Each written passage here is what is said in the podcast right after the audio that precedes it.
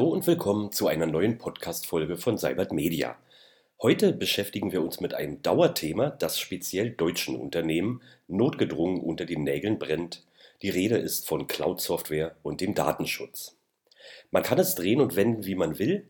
Die Zukunft der Unternehmenssoftware liegt in der Cloud. Das gilt nicht zuletzt auch für die Produkte von Atlassian. Doch damit gehen viele Unsicherheiten und Fragen einher. Was darf man und was geht nicht? Wo lauern gefährliche Stolperfallen, die rechtlich problematisch und auch teuer werden können, wenn man hineintappt? Und natürlich geistert die DSGVO unermüdlich durch die Organisationen. Auch beim jüngsten Atlassian Cloud Day von Cybert Media sind wir um dieses Themenfeld natürlich nicht herumgekommen. Bei dieser Veranstaltung in Wiesbaden hat unter anderem der Datenschutzexperte Thomas Rosin einen Vortrag zum Datenschutz in der Cloud gehalten. Daran hat mein geschätzter Kollege Martin Seibert anschließend angeknüpft und Thomas zu einem Interview gebeten, das ihr in dieser Episode hört. Thomas ist ein wenig anders als andere Datenschützer, denn er ist sowohl in der technischen als auch in der juristischen Welt des Datenschutzes unterwegs. Er berät Unternehmen unter anderem bei der datenschutzkonformen Umsetzung von IT-Projekten, zum Beispiel einer Migration in die Cloud. In einer Podcast-Folge vom Frühjahr 2022 hatten wir uns schon einmal mit Thomas über die Atlassian Cloud und den Datenschutz unterhalten. Damals lautete das vorläufige Fazit Beziehungsstatus kompliziert, aber auf dem richtigen Weg. Wie sieht es heute aus?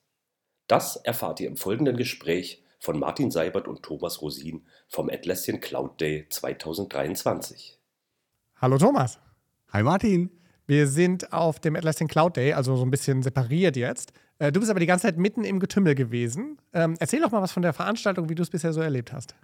Ah, es ist Wahnsinn. Also, wir haben bei der Veranstaltung ja als, als ein Kernthema gehabt, ähm, dass, die, ähm, dass der Atlassian Server demnächst ähm, nicht mehr supported wird.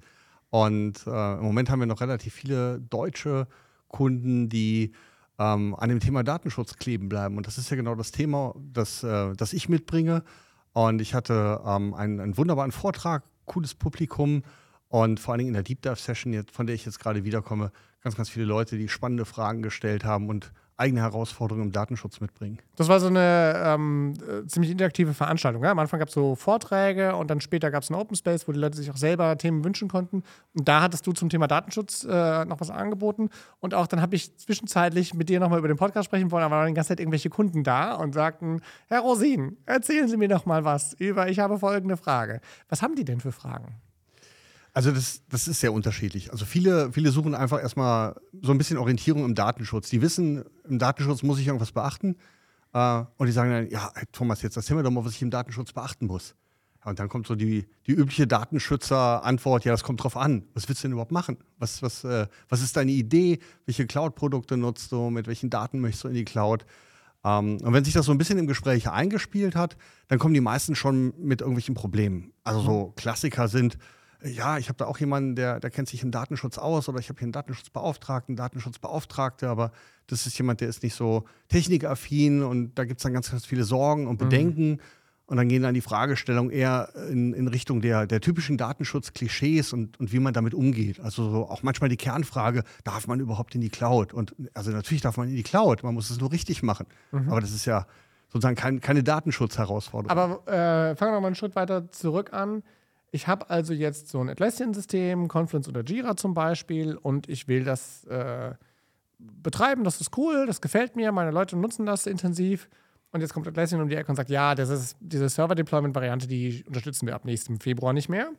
Hm, such dir mal was Neues. Dann habe ich zwei Auswahlmöglichkeiten, ähm, Data Center und Cloud. Data Center ist relativ einfach für mich als Kunden, weil das quasi technologisch mehr oder weniger das gleiche ist. Ich habe wieder eine, eine, Software, die ich selber installieren kann, kann ich auch irgendwo in der Cloud betreiben, aber ich bin dafür verantwortlich komplett.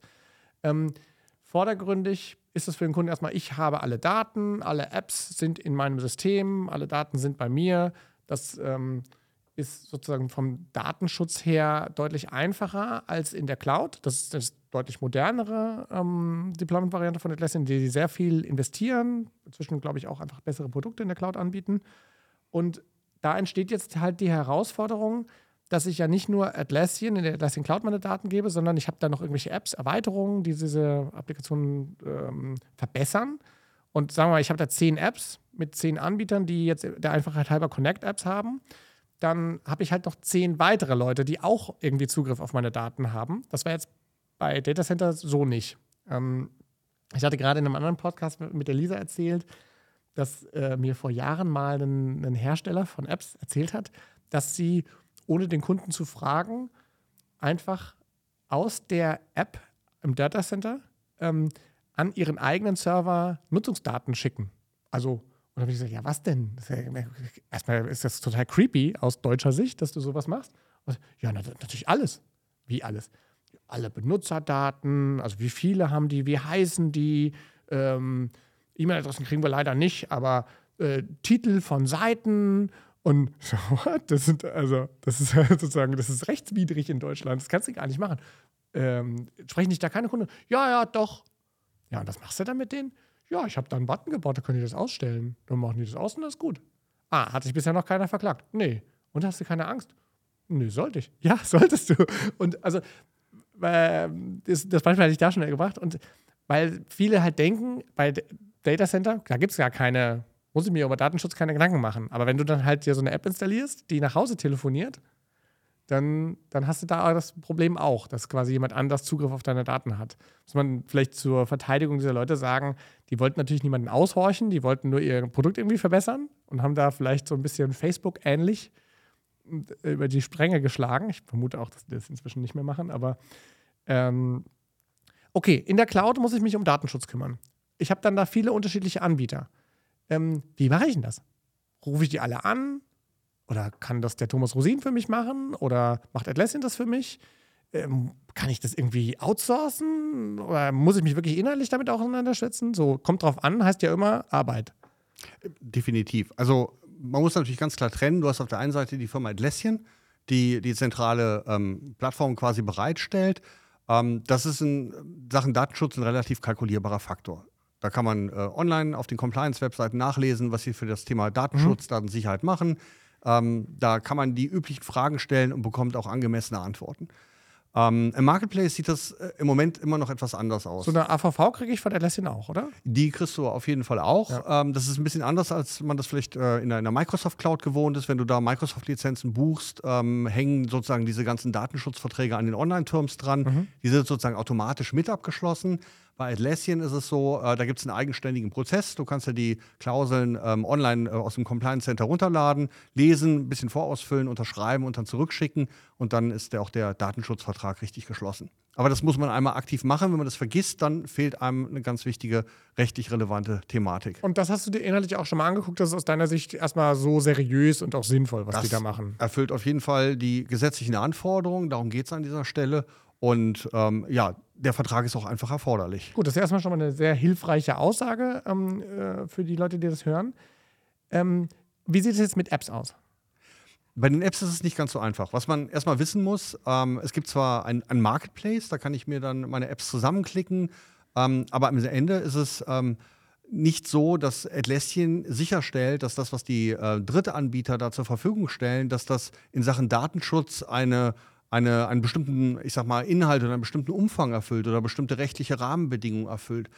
Ähm, ich gehe mit jedem ähm, App-Anbieter ein eigenes Vertragsverhältnis ein und muss mich im Prinzip auch hier, wie immer dann, wenn ich mit neuen ähm, Dienstleistern oder Lieferanten zusammenarbeite, auch da getrennt nochmal mit dem Thema Datenschutz auseinandersetzen. Aber um, um es mal einfach zu machen, wenn ich jetzt mit jedem Hersteller der Apps, die ich in meinem Jira benutze, eine AVV oder DPA nennen die Amerikaner das ja, ähm, abschließen würde, da wäre auch alles in Ordnung, oder? Nicht unbedingt. Der Vertrag ist jetzt nicht der zentrale Joker im Datenschutz. Ich unterschreibe einen Zettel und danach ist alles fein. Im Datenschutz habe ich natürlich noch ein paar Pflichten mehr. Mhm. Bei den Drittherstellern muss man oder Drittanbietern muss man ganz klar sagen, eine Herausforderung ist überhaupt erstmal herauszufinden, was machen die denn überhaupt mit meinen Daten? Machen die überhaupt was mit meinen mhm. Daten? Ist das jetzt ein Drittanbieterangebot, wo ich nur ein Schnipsel Code bekomme und die haben mit meinen Daten nichts zu tun? Ähm, haben die Zugriff auf meine Daten? Ähm, schickt der Code irgendwelche Daten wie in deinem Beispiel? Oder ja, gibt es da einfach Cloud-Speicherbereiche, die die Drittanbieter damit ins Spiel bringen? Und jetzt gebe ich mir in Atlassian eine große Mühe, nutze die Datenresidenz zum Beispiel, lege das Rechenzentrum in Frankfurt fest, bin dann einen, Cloud, äh, einen Drittanbieter mit ein. Ähm, ja, und dann ist ein Teil meiner Datenfläche dann nicht mehr in Frankfurt, sondern ähm, einmal in New York. Mhm. Und das ist ein Thema, da muss ich mich aktiv mit beschäftigen. Das muss ich pro Drittanbieterangebot machen. Und das Schöne ist, das hast du mir gestern erzählt, äh, dass äh, das äh, Atlassian zumindest da auch den Ball aufgeschnappt hat. Zukünftig soll es im Marketplace ja auch ähm, ein, ein ähm, sozusagen aktiv gesteuert Informationen zu dem Thema geben. Das heißt, so ein separater Tab, wo man dann zum Thema Datenschutz, Data Privacy, Data Security einige ähm, Informationen von den Anbietern dann auch abgreift. Das wird am Anfang noch freiwillig sein, aber idealerweise ist das dann irgendwann mal Pflicht für diese Drittanbieter, um die notwendige Transparenz auch zu schaffen für die Kunden. Ja, da würde ich gerne mal ganz kurz was zu sagen mit der Pflicht. Viele unserer Kunden fragen uns in Gesprächen auch, ja, warum ist denn das alles so kompliziert? Das kann doch viel einfacher sein. Atlassian kann es doch einfach alles standardisieren. Also jeder muss, jeder Pflicht und so weiter. Das stimmt auch, wenn du als Kunde jetzt ähm, in einer Situation bist, in der du sagst, ja, ich benutze ja eh diesen Atlassian-Kram, das ist mir wichtig und jetzt hätte ich es gerne besonders einfach. Dann wäre es super, wenn Atlassian alle verpflichten würde. Tatsächlich ist es so, dass gerade in der Cloud auch, gibt es einfach auch viele Alternativen. Also ich muss nicht unbedingt einen Atlassian Jira benutzen oder einen Atlassian Confluence. Und für Atlassian ist es halt super wichtig, dass die innovativ sind, dass die sich schnell an den Markt anpassen. Das nehmen wir jetzt zum Beispiel gerade, ist ja total virulent, dass wir hier ChatGPT, AI und so weiter. Und da fragen Kunden uns, ja, wie ist denn das jetzt? Ich will jetzt diese AI in meinen Atlassian-Produkten haben. Das baut nicht Atlassian. Das bauen wir, also Hersteller äh, im Marketplace. Und da ist es für Atlassian halt wichtig, dass diese Hersteller leicht, schnell und möglichst unbehelligt Angebote machen können.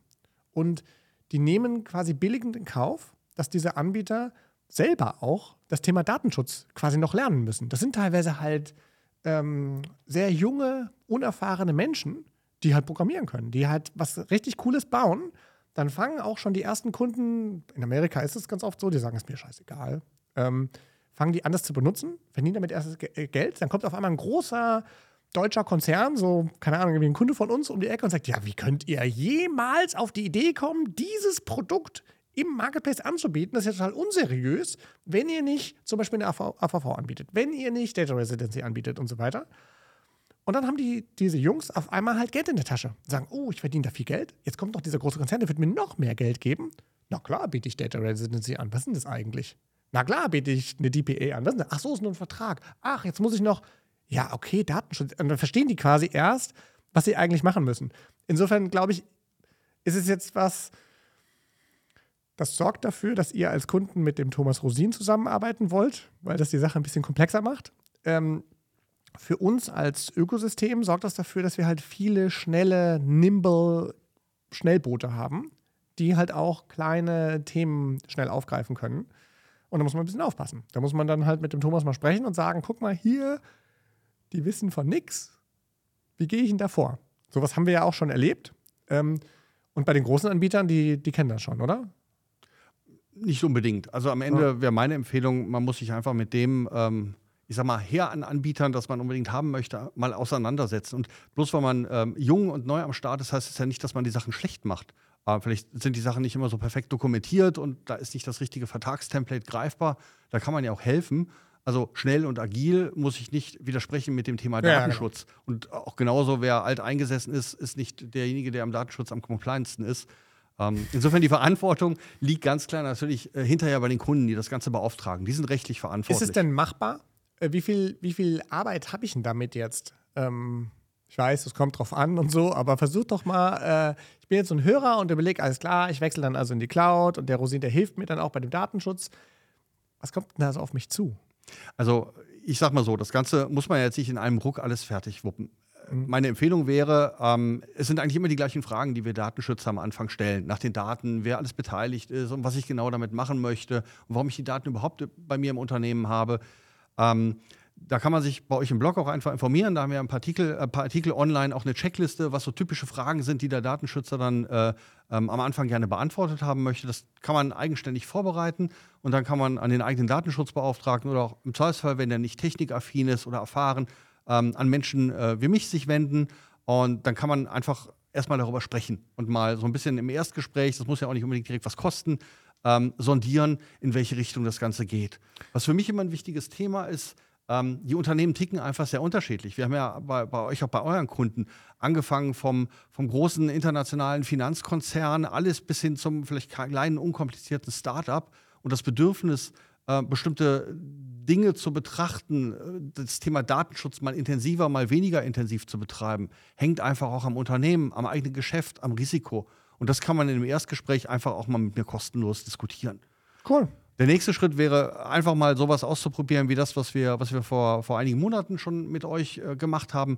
Vielleicht einfach mal in einem standardisierten Assessment die äh, Standardfragen im Datenschutz mal auf den Tisch bringen ausdiskutieren, fehlende Antworten, ähm, sich auch mal anderswoher beschaffen, also mal auf Sammeltour gehen. Das ist etwas, was ich dann typischerweise mache beim Integrationspartner, bei einem Drittanbieter, bei, bei Atlassian, dann die konkreten Fragestellungen, die sich ergeben, mal beantworten und einfach mal eine Mappe zusammenschnüren, wo alle Fragen und Antworten zum Datenschutz mal gestellt werden. Und am Ende habe ich zumindest mal ein klares Ergebnis. Ich habe eine Liste von Anforderungen, die muss ich in meinem Projekt bearbeiten. Genauso wie die, die Business Needs oder Business Anforderungen aus meiner Fachabteilung. Die packe ich einfach priorisiert mit auf meine Anforderungsliste und kann einfach in meiner Projektplanung mir dann Gedanken machen, kann ich das selber machen oder lasse ich mir das ein oder andere vom Experten machen. Das ist meines Erachtens auch eine sehr sinnvolle Vorgehensweise. Ich kenne das oft so, dass sie sagen, ja, also wie so eine Vogelstrauß-Strategie. also wir machen erstmal dieses Cloud-Projekt und wir hoffen einfach mal darauf, dass nie irgendwer nach Datenschutz fragt. Also nie mehr so eine unangenehme, merkt man schon, wie die Leute so zusammenzucken und sagen, ach, ja, muss ich mich dann, also ja, das machen wir dann auch noch irgendwie irgendwann. Und ähm, ich glaube, wenn man halt früh mit jemandem wie dir, du hast ja jetzt auch schon Erfahrung mit anderen Atlassian-Kunden. Das heißt, ich muss dir nicht jetzt noch erst erklären, was der Marketplace ist und ähm, das war, ist, glaube ich, auch einfach ein, ein Riesenvorteil, wenn ich halt da hingehen kann und der Ansprechpartner Ahnung hat und ich nicht selber noch als Kunde quasi Informationen anliefern äh, muss, die halt einfach essentiell sind. Also, denn wenn ihr jetzt mit irgendeinem Datenschützer sprecht, dann hat er vielleicht genauso viel oder vielleicht hat er sogar noch mehr drauf als der Thomas Rosin, aber der weiß halt nicht, dass es einen Marketplace gibt. Und der weiß auch nicht, dass diese Anbieter auch Zugriff auf die Daten haben und auf welche Daten die haben. Und er hat auch noch nie mit einem dieser Anbieter gesprochen. Und all diese Informationen, die muss er erstmal kriegen, das jetzt mit ihm geben. Und er müsste auch bezahlen, weil das hat ja irgendwie sozusagen sich an die Situation erstmal gewöhnen muss, um eine ordentliche Beratung zu machen. Und da glaube ich, also freue ich mich auch, dass du dir da Zeit für unsere Kunden nimmst und da auch dauerhaft als Ansprechpartner zur Verfügung stellst, weil das einfach viel schneller vorangeht. Äh, glaube ich, so ein bisschen wie wenn man einen neuen Mitarbeiter einstellt. Dann gibt es halt so diese mh, jungen High Potentials, die irgendwie von der Uni kommen, aber, aber nichts wissen. Und dann gibt es halt andere Leute, die haben schon ein bisschen Erfahrung, die sind auch meistens ein bisschen teurer, aber dafür können die sofort loslaufen. Also ich kann die einfach in so ein Projekt reinpacken und kann sagen, weißt du was? Du machst jetzt, also in deinem Fall halt Datenschutz. Und dann macht er das einfach. Dann weiß der, was er tun muss, der weiß, welche Fragen er stellen muss und so weiter. Klar, muss ich natürlich mich mit beschäftigen. Die Frage, wie viel Zeit da bei mir als Kunde anfällt, hast du jetzt aber noch nicht beantwortet. Kann man das pauschalieren? Kann man da irgendwie Fallbeispiele nennen? Bin ich da mit ein paar Tagen im Projekt ähm, gut dabei? Oder sind es nur ein paar Stunden? Oder muss ich Wochen oder Monate mich damit beschäftigen? Also ich würde pauschal sagen, wenn man sich jetzt im Rahmen eines solchen Assessments strukturiert mal damit beschäftigt, dann ähm, sind das mindestens mal ähm, ein bis zwei Tage, wo man intensiv eintaucht. Ähm, ist das synchron? Bin ich da mit dir dabei oder habe ich da Hausaufgaben, die ich alleine erledigen muss? So, genau, sowohl als auch. Also es gibt mhm. eine ganze Reihe von Hausaufgaben. Wir steigen auch erstmal mit Hausaufgaben ein, weil am Anfang stehen erstmal ganz viele Fragen. Ich muss erstmal zumindest das Projekt verstehen. Ich muss nicht Atlassian und die Atlassian-Produkte verstehen. Mir muss keiner den Datenschutz erklären. Aber was das jeweilige Unternehmen überhaupt mit den ganzen Tools machen möchte, ähm, das muss ich verstehen. Dazu gibt es einen strukturierten Fragenkatalog, der wird beantwortet. Da helfe ich auch bei in den Kontaktzeiten. Und äh, das ist eigentlich die Basis der Zusammenarbeit. Aus dem generieren wir sozusagen alle anderen Folgefragen und ich sorge dafür, dass die passenden Antworten dann auf den Tisch gelegt werden. Ich möchte eine unangenehme Frage stellen. Ich habe jetzt keine Kohle. Oder der Thomas Rosin hat gerade keine Zeit. Der ist mit so vielen anderen äh, Cloud-Migrationen beschäftigt. Ich will dich also nicht beauftragen oder ich kann dich nicht beauftragen. Was mache ich denn jetzt? Wie kriege ich denn das alleine hin? Wo gibt es da irgendwelche Ressourcen, die ich mir durchlesen kann? Gibt es irgendeine Anleitung? Wie, wie, wie versuche ich denn da selber die Nuss zu knacken? Also wir haben eine Lösung ja mit, mit euch gemeinsam zur Verfügung gestellt. Ich habe eine ganze Reihe von Artikeln bei euch im Blog veröffentlicht, mhm. wo ich ähm, in einem Fünf-Schritte-Flugplan, so wie wir es jetzt genannt haben, ähm, quasi den, den Flug in die Atlassian Cloud einfach mal beschrieben habe. Ein großer Schwerpunkt besteht einfach darin, am Anfang wieder die richtigen Fragen zu stellen, sich die Antworten zu besorgen und äh, mal zu ermitteln, was, was muss ich denn jetzt im Datenschutz ganz konkret daraus machen. Hinterher so der, der, der zweite Teil, zu sagen, jetzt habe ich auch eine Liste von konkreten Anforderungen und ich weiß genau, was getan werden muss. Ich habe vielleicht dann auch schon festgelegt, wer kann mir dabei konkret helfen, was kann ich selber machen. Das einfach mit auf den Anforderungsstack zu legen und mit abzu ähm, sozusagen arbeiten im Projekt, das werden die meisten Projekte einfach schon ähm, in der Praxis können. Aber da kann ich das Ganze nachlesen, mit welchen Themen ich mich beschäftige. Es gibt äh, spannende Auskopplungen, also nochmal die Frage, wie muss ich denn jetzt überhaupt diesen Datenschutzvertrag mit Atlassian schließen? Da gibt es einen Artikel zu. Oder wenn ich mir im Unternehmen noch nie Gedanken gemacht habe, ja, ich schiebe Daten in die Cloud, aber wie bekomme ich die hinterher ähm, gelöscht? Was muss ich denn da beachten, wenn jetzt irgendwelche Mitarbeiter kommen, die vielleicht nicht mehr bei mir arbeiten mhm. oder irgendwelche Kunden sagen, hey, ich möchte, dass du meine Daten löscht, weil im Gesetz steht drin, das musst du tun.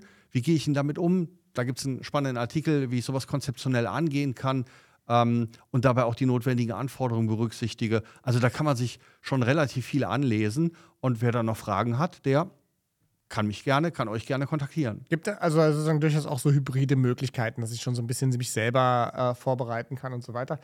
Ähm, ich erlebe äh, bei uns und auch bei, bei Kunden ganz oft, dass äh, das schön ist, wenn die Kunden wissen, ich könnte es selber machen und sie dann aber doch gerne eigentlich auf äh, Dienstleistungen zugreifen. Das bietest du ganz offensichtlich an. Vielen Dank dafür. Ähm, wie erreiche ich dich? Ähm, ja, also unter jedem Artikel bei euch steht, glaube ich, irgendwo eine Kontaktinformation von mir. Ansonsten unter www.thomasrosin.de gibt es meine Webseite. Da gibt es auch einen Blog, andere interessante Artikel zum Datenschutz und zum Thema Atlassian. Und äh, ja, einfach online einen Termin vereinbaren und dann bin ich da. Ja, cool.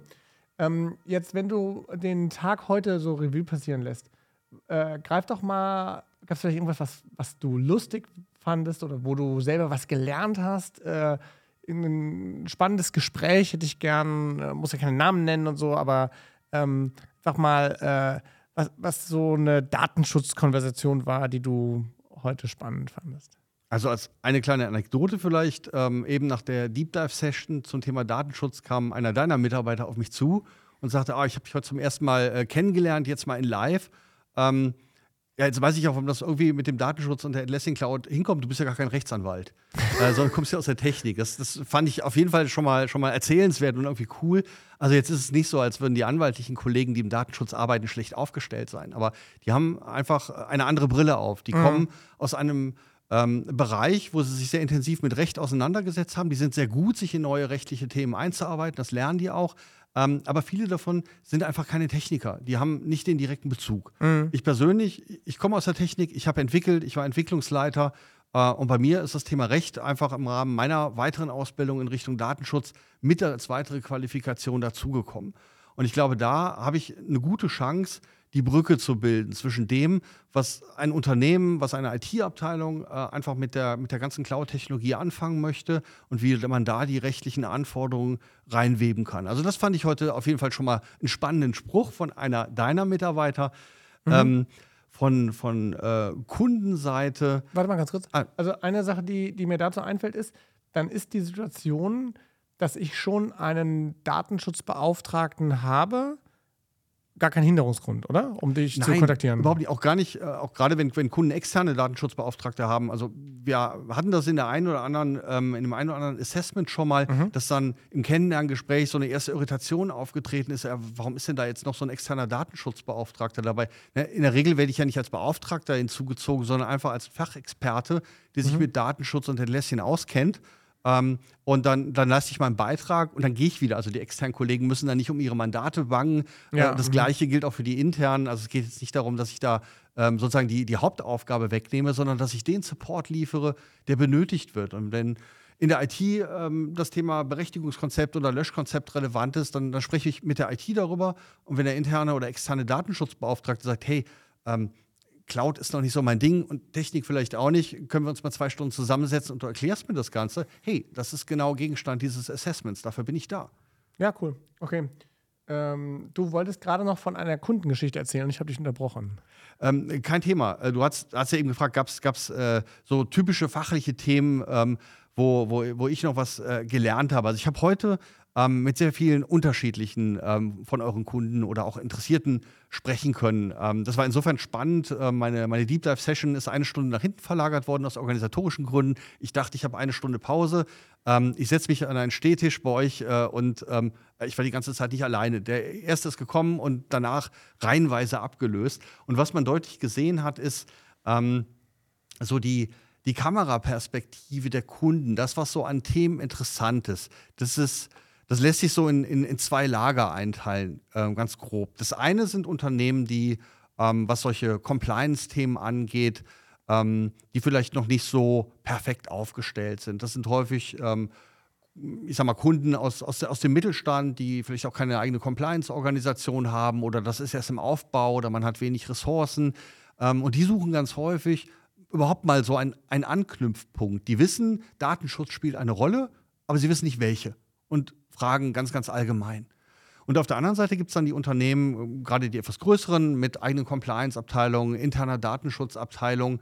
Und ähm, na, da stehen vor allen Dingen die internen IT-Projekte vor der Herausforderung. Die müssen einfach ähm, erstmal Rechenschaft ablegen bei den internen Abteilungen. Die müssen Fragebögen ausfüllen. Mhm. Da kommen immer wieder die ganzen Standardlisten und das musst du mir ausfüllen. Und hier ist eine Checkliste und ich will das und jenes wissen. Und äh, den fehlt äh, dann eher so in der Atlassian-Welt äh, das, das passende Gegenstück dazu. Ja, also jemand, viele, der, der, das beantworten kann. Genau, jemand, der es beantworten kann. Im Compliance Center von, von Atlassian findet man jetzt schon einiges. Aber wenn man, wenn man sich mit den Sachen nicht auskennt, ist es halt einfach manchmal schwer, das in dieser riesigen ja, Informationsmenge ja, zu finden. Ein großartiges Beispiel aus diesem äh, Privacy-Tab habe ich. Also Atlassian kommt irgendwann im Januar vorbei und sagt, ja, wir machen hier so einen Privacy- und Security-Tab für alle Apps. Da wir jetzt Apps herstellen, auch neue bauen wollen, äh, ist das für uns natürlich relevant. Also gucken wir uns das an. Folgende Fragen. Und dann gucken wir die ganzen Fragen durch. Bei, keine Ahnung, der Hälfte kannst du dann auch als Techniker sagen, ja klar, habe ich Egress, habe ich kein Egress, also telefoniert meine App mit einem Server außerhalb der Atlassian Cloud? Ja, nein. Speichert ihr personenbezogene Daten? Ja, nein, kann ich auch sagen. Ja. Ist aber schon die Frage, denkt man, was ist denn personenbezogene Daten? Ja, also ähm, dann hat Atlassian da eine Definition für, kann ich auch wieder Ja, Nein antworten. Bist du ein, ich, ich habe jetzt den, den, englischen Begriff nicht korrekt, also bist du ein Datenverarbeiter nach kalifornischem Recht, Paragraph so und so, so und so? Keine Ahnung, da falle ich nur hinten und äh, äh, hinten rüber, falle mit dem Kopf auf den Boden und denke so, keine Ahnung. Äh, ich will es auch eigentlich gar nicht wissen. Also die, ähm, man muss dann halt sozusagen recherchieren, was für ein Gesetz zitieren die denn da. Das hat für uns jetzt in Deutschland natürlich auch überhaupt keine Relevanz.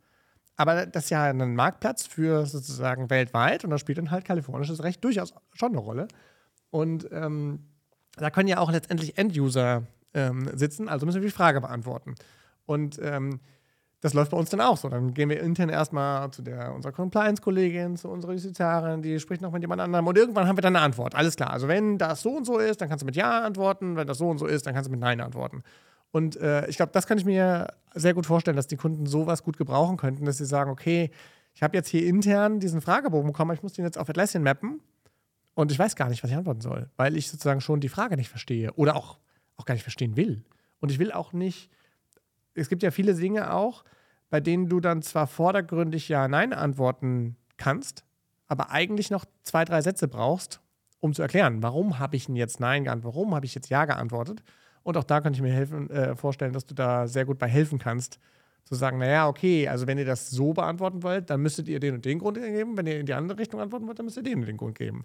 Das hat auch sehr viel mit Übersetzen zu tun. Ähm, mhm. In der Regel ist es so, dass, die, dass, dass der, die zentrale Datenschutzabteilung oder die Compliance-Abteilung, die haben natürlich eine vorwiegend rechtlich orientierte Sicht auf diese Themen, auf diese technischen Themen und die stellen rechtliche Fragen. Und auf der anderen Seite soll jemand, der aus der Technik kommt oder IT-Projekte leitet, ähm, oder vielleicht auch sonst Aufgaben im Fachbereich hat und sich dann in seinem Bereich gut auskennt, soll jetzt ähm, Antworten geben auf äh, eher juristisch angehauchte Fragen. Das ist total schwierig.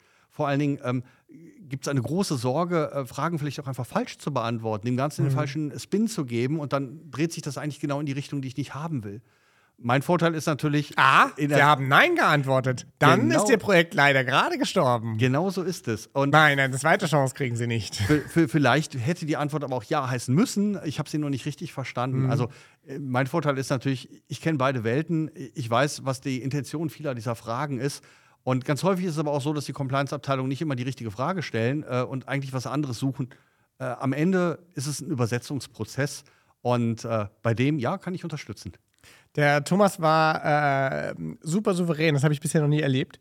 Und zwar haben wir so ein Skript vorbereitet, was wir inhaltlich besprechen wollen. Dann habe ich gesagt, ja, Thomas, musst du dich darauf einstellen. So ein Gespräch mit mir läuft nicht nach Skript. Ja, das ist eher so ein so eine Hilfskonstrukt. Dann haben wir so ein bisschen drüber gesprochen und meinte, ja, okay, dann lege ich es einfach weg und nimmt seinen Rechner und hat ihn einfach zur Seite gelegt. Äh, ich schaue jetzt aber nochmal auf das Skript, ob wir irgendwas vergessen haben. Vielleicht fällt dir ja auch was ein, was in dem Dokument stand, wo du sagst, das müssten wir doch eigentlich besprochen haben.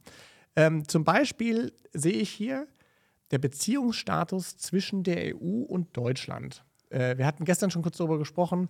Ähm, es gibt dieses Privacy Shield, dann gibt es Schrems 1, Schrems 2. Ähm, jetzt gibt es wieder so eine Art Angemessenheitsbeschluss, den wir hoffentlich irgendwann bald äh, sehen werden, von dem ich mir erhoffen würde, dass deutsche Unternehmen sagen, ah ja, okay, dann ist das mit ähm, Datenspeicherung in den USA erstmal nicht so problematisch. Ähm, muss man dann vor Schrems 3 ähm, Angst haben? Wann kommt das? Erzähl mal ein bisschen was zu diesem ganzen Thema. Das ist ja alles so, kann man nur als Datenschützer durchblicken. Ja, möglicherweise. Also die Geschichte ist natürlich ein bisschen länger. Ich versuche es mal kurz zu halten. Wer, wer die Langversion äh, hören möchte, der kann vielleicht meinen mein Vortrag von heute Vormittag online sich einfach anschauen. Da habe ich einfach mhm. mal so ein bisschen einen Abriss der Historie gezeigt, ähm, wie sich das so zwischen äh, Deutschland bzw. Europa und den USA entwickelt hat. Und irgendwie scheint das ja immer ein Thema mit Europa und USA zu sein. Also wir haben nicht irgendwie die gleichen Diskussionen mit ähm, Europa und Brasilien oder Europa und Indien. Da, da, da taucht das thematisch nicht auf. Ähm, irgendwann in Mitte der 90er Jahre hat die EU einfach für sich festgestellt, dass sie in Datenschutzdingen weltweit schon relativ fortgeschritten ist und hat anerkannt, na, es gibt halt Länder außerhalb der EU, da geht das mit dem Datenschutz nicht so einfach. Und hat die Regel aufgestellt, liebe Mitgliedstaaten, ihr müsst sicherstellen, dass äh, ähm, ihr Daten nur dahin exportiert, wo es sichergestellt werden kann, dass sie gut beschützt und gut behütet sind. So, und den Ball hat man im Prinzip äh, mit äh, EU und äh, USA aufgegriffen, hat äh, Regeln aufgestellt, hat ein Abkommen gemacht und das ist dann irgendwann mal, weil man festgestellt hat, ähm, das, das hat nicht so richtig funktioniert in der Praxis. Ähm, das, das hat dann der Europäische Gerichtshof einfach wieder aufgehoben.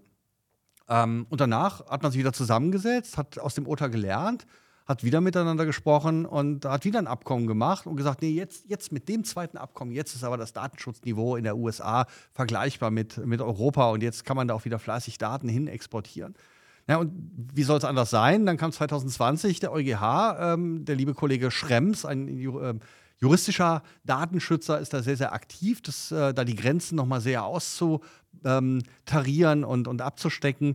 Ja, und da hat der EuGH gesagt, ja, äh, lieber Kollege Schrems, auch jetzt zum zweiten Mal geben wir dir recht und sagen, nee, es ist immer noch nicht gut und dann ist das Abkommen schon wieder losgelöst worden. Und jetzt sind wir gerade in einer Phase, jetzt haben die Länder Europa, ähm, USA haben sich wieder unterhalten, es ist in den USA wieder was passiert, was zumindest so in Richtung geht, dass die Zugriffe der Geheimdienste stärker reguliert werden sollen. Es sollen Rechtsmittel geschaffen werden. Das heißt, ich kann mich als betroffene Person dann auch mal irgendwo an eine Institution wenden, wenn ich das Gefühl habe, da ist ein Problem aufgetaucht. Das sind Grundwerte, die haben wir im europäischen Datenrecht, Schutzrecht schon lange. Und in der USA ist das noch was völlig Neues. Aber es gibt Perspektive, dass es sowas geben soll. Es glauben noch nicht alle, dass das in der Praxis funktioniert. Aber politisch wird an sich erwartet, dass im Laufe jetzt äh, diesen Jahres dann wieder ein Angemessenheitsbeschluss erstellt wird. Das heißt, die Europäische Kommission verbrieft damit, dass das Datenschutzniveau aus ihrer Sicht den Anforderungen des, deutschen, äh, des europäischen Datenschutzrechts entspricht. Und das bedeutet, wenn ich dann mit am Geschäftspartnern in den USA zusammenarbeiten möchte, dann äh, fallen einfach einige Pflichten weg, um die ich mich nicht mehr selber kümmern muss, weil die EU hat ja schon gesagt, dass für viele Dinge die Sachen jetzt schon gut geregelt sind. Es ist dann kein, kein Raum mehr, wo ich das einfach so machen kann. Ich muss mich trotzdem noch an bestimmte Dinge halten. Ich muss trotzdem mich noch um Schutzthemen, um Standard-IT-Hausaufgaben kümmern. Aber es wird wesentlich stressfreier. Ich muss aber als Unternehmen nicht darauf warten, ähm, es gibt auch andere Möglichkeiten, mit dem Thema umzugehen. Die habe ich heute in meinem Vortrag mal grob vorgestellt. Also deswegen da nochmal der Hinweis, sich den einfach anzuschauen oder mich zu fragen, wenn ich so lange warten möchte, ähm, wie man das auch einfach anders lösen kann. Ja, warten ist eh aktuell, insbesondere im entlassenen Umfeld, äh, keine gute Idee, weil die Befürchtung, die ich zumindest habe, ist, dass wir einfach äh, vielen Kunden helfen wollen werden, sie zu beraten, nicht nur im Datenschutz, auch technisch. Wie mache ich jetzt diese Migration? und das äh, zum Februar 2024 immer enger wird. Das heißt, wenn man sich jetzt im November meldet, ist einfach zu spät. Dann wird man sozusagen, kriegst du noch so ein, so ein Ticket in der Warteliste. Insofern wäre es äh, echt sinnvoll aus meiner Sicht, ähm, sich so schnell wie möglich zu melden, um mit dem Thomas über Datenschutz zu sprechen und mit uns halt darüber, wie man das ähm, technisch und operativ tatsächlich durchführt. Okay, ich hoffe trotzdem, dass, ähm, dass es diesen Angemessenheitsbeschluss geben wird. Und äh, so sehr ich dem Herrn Schrems die Aufmerksamkeit äh, gönne, ähm, fände ich es gut, wenn wir einfach dafür sorgen würden, dass äh, viele Unternehmen sich um den Datenschutz kümmern aktiv und sich damit ernsthaft auseinandersetzen. Ähm, vielleicht braucht es diese Art von Urteilen auch, damit das passiert, aber ähm, auf mich wirkt es teilweise wie, äh, wie eine Hürde. Ähm, was sind denn Hürden, die die meisten Unternehmen nicht so leicht überwinden? Also was äh, wo. Meinst du typische Stolpersteine? Ja, ja, also, oder auch, wo sie dann sagen, ach was, das soll ich auch mal, das kriegen wir gar nicht hin oder keine Ahnung. Also, also tatsächlich, Klopper. die größten Stolpersteine stecken, stecken so ein bisschen im Verborgenen. Ähm, Gerade wenn ich in die Cloud gehen möchte, ähm, also wo kommen die IT-Abteilungen her? Die sind gewohnt, die, die, die haben ihr eigenes Rechenzentrum, ähm, ähm, im Zweifelsfall noch im Keller oder im Gebäude oder auf dem Gelände. Da kann ich hingehen, da kann ich prüfen, ist die Tür abgeschlossen. Also das, das ist was zum Anfassen ähm, obwohl wir in der IT ja schon eigentlich gewohnt sind, dass, dass die Sachen gar nicht mehr so sehr zum Anfassen sind. Und der Weg in die Cloud wird halt ja noch virtueller, noch, noch weniger physikalisch. Und wenn ich dann auch noch ähm, einen großen Anbieter wie Atlassian im Spiel habe, einen ganzen Fuhrpark vielleicht an Drittanbietern, die, die da auch noch mit reinspielen, dann, dann verteilt sich die Zuständigkeit für die verschiedenen Themen auf ganz, ganz viele mhm. unterschiedliche Institutionen. Am Ende, wenn es nicht funktioniert, ähm, stellt sich die große Frage, wer muss denn dafür gerade stehen, dass das Ganze läuft? Und da gibt es im Datenschutzrecht eigentlich eine ganz einfache Sicht. Das ist der Verantwortliche. Und das ist in der Regel in dem Spiel der Kunde, der äh, die Firma Atlassian und die entsprechenden Anbieter ähm, beauftragt. Das heißt, der Verantwortliche muss sicherstellen, dass die ganz normalen klassischen Themen, die ich sonst in meinem Rechenzentrum auch mache, äh, Berechtigungsverwaltung, Backup, Schutz vor Schadsoftware, Patchmanagement, Monitoring und Co., dass, ich, dass die Sachen einfach auch angemessen abgedeckt sind. Und leider gibt es immer noch so ein bisschen das Gerücht, ich ähm, beauftrage jetzt meinen externen Dienstleister, das könnte euch als Integrationspartner genauso betreffen, und damit gebe ich jetzt nicht nur die Arbeit ab, sondern mhm. auch die Verantwortung. Und so denkt der Gesetzgeber nicht. Die Verantwortung bleibt da, wo sie hingehört. Und das bedeutet im Klartext, ich muss mich einfach damit beschäftigen. Welcher meiner Dienstleister kümmert sich um welches Thema? Welchen Anteil in meinem Backup übernimmt die Firma Atlassian? Oder kann ich da einfach jederzeit anrufen und sagen, hey, meine User haben da irgendwo ähm, drei, drei, drei Issues äh, äh gelöscht, ähm, kannst du mir die wiederherstellen? Ich fürchte, die Antwort wird Nein lauten. Ähm, natürlich macht Atlassian Backup, aber sozusagen nicht als Komfortservice für die Verantwortlichen. Ich muss mich um solche Themen kümmern und sicherstellen, dass ich zwischen mir und meiner ähm, operativen Verantwortlichkeit und dem, was Atlassian anbietet, was die Drittanbieter anbieten, was ihr als Integrationspartner macht, dass das hinterher ein Puzzle gibt, wo kein Teil mehr fehlt. Denn wenn ein Teil fehlt und da rutscht etwas durch und es entsteht hinterher ein Schaden, muss ich als Kunde dafür gerade stehen. Und das ist sozusagen etwas, was äh, einer der größten Stolpersteine ist. Und das führt am Ende natürlich dazu, dass die Kollegen in der IT leider wieder das so ein Stück weit machen müssen, was in der IT nicht so beliebt ist. Es geht darum, mal so ein bisschen Einblick zu nehmen, Sachen zu dokumentieren, aufzuschreiben, mhm. Transparenz zu schaffen, ähm, auch mal Sachen zu testen vielleicht. Und äh, das sind eigentlich alte Hüte, wenn ich nach, äh, nach solchen Themen wie State of the Art oder sowas schaue. Aber das sind Themen, die einfach ein verborgenes Risiko darstellen. Ich lerne aus dem Gespräch, unsere Kunden, die Atlassian Software einsetzen, sind selber dafür verantwortlich, wenn sie in die Cloud migrieren, dass der Datenschutz ordentlich behandelt und auch abgehandelt wird und können diese Verantwortung nicht an Cybert Media, Thomas Rosin oder Atlassian weitergeben. Was sie aber können, ist ähm, sinnvoll mit dieser Verantwortung umgehen und sich sozusagen helfen lassen, dass die ähm, Verantwortung, die sie ertragen, in einer Art und Weise ähm, bedient wird, die man als professionell und nachhaltig ähm, ansehen könnte. Vielen Dank, dass du da gewesen bist und uns ein bisschen erklärt hast, ähm, was da konkret zu tun ist. Wer da Fragen zu hat, kann sich bei thomasrosin.de ähm, melden, gerne auch bei uns. Wir geben dann den Kontakt weiter. Ähm, war mir eine Freude. Vielen es herzlichen Dank. Fest. Vielen Dank. Soweit Thomas Rosin und Martin Seibert zum Datenschutz in der Cloud. Das war ein Gespräch von unserem Atlassian Cloud Day 2023. Mir bleibt wie immer der Hinweis, Wenn ihr Fragen habt oder mehr wissen möchtet, zum Beispiel zur Migration in die Atlassian Cloud oder zur Nutzung von Cloud-Apps, dann meldet euch einfach bei uns. Unsere Fachteams freuen sich darauf, mit euch ins Gespräch zu kommen. Und natürlich stellen wir auch gern den Kontakt zu Thomas her, den ihr im Netz unter thomasrosin.de findet. Das war's für diese Podcast-Ausgabe. Ich hoffe, ihr bleibt uns gewogen und seid auch bei der kommenden Folge dabei. Ich bin Matthias Rauer und sage Tschüss, bis zum nächsten Mal.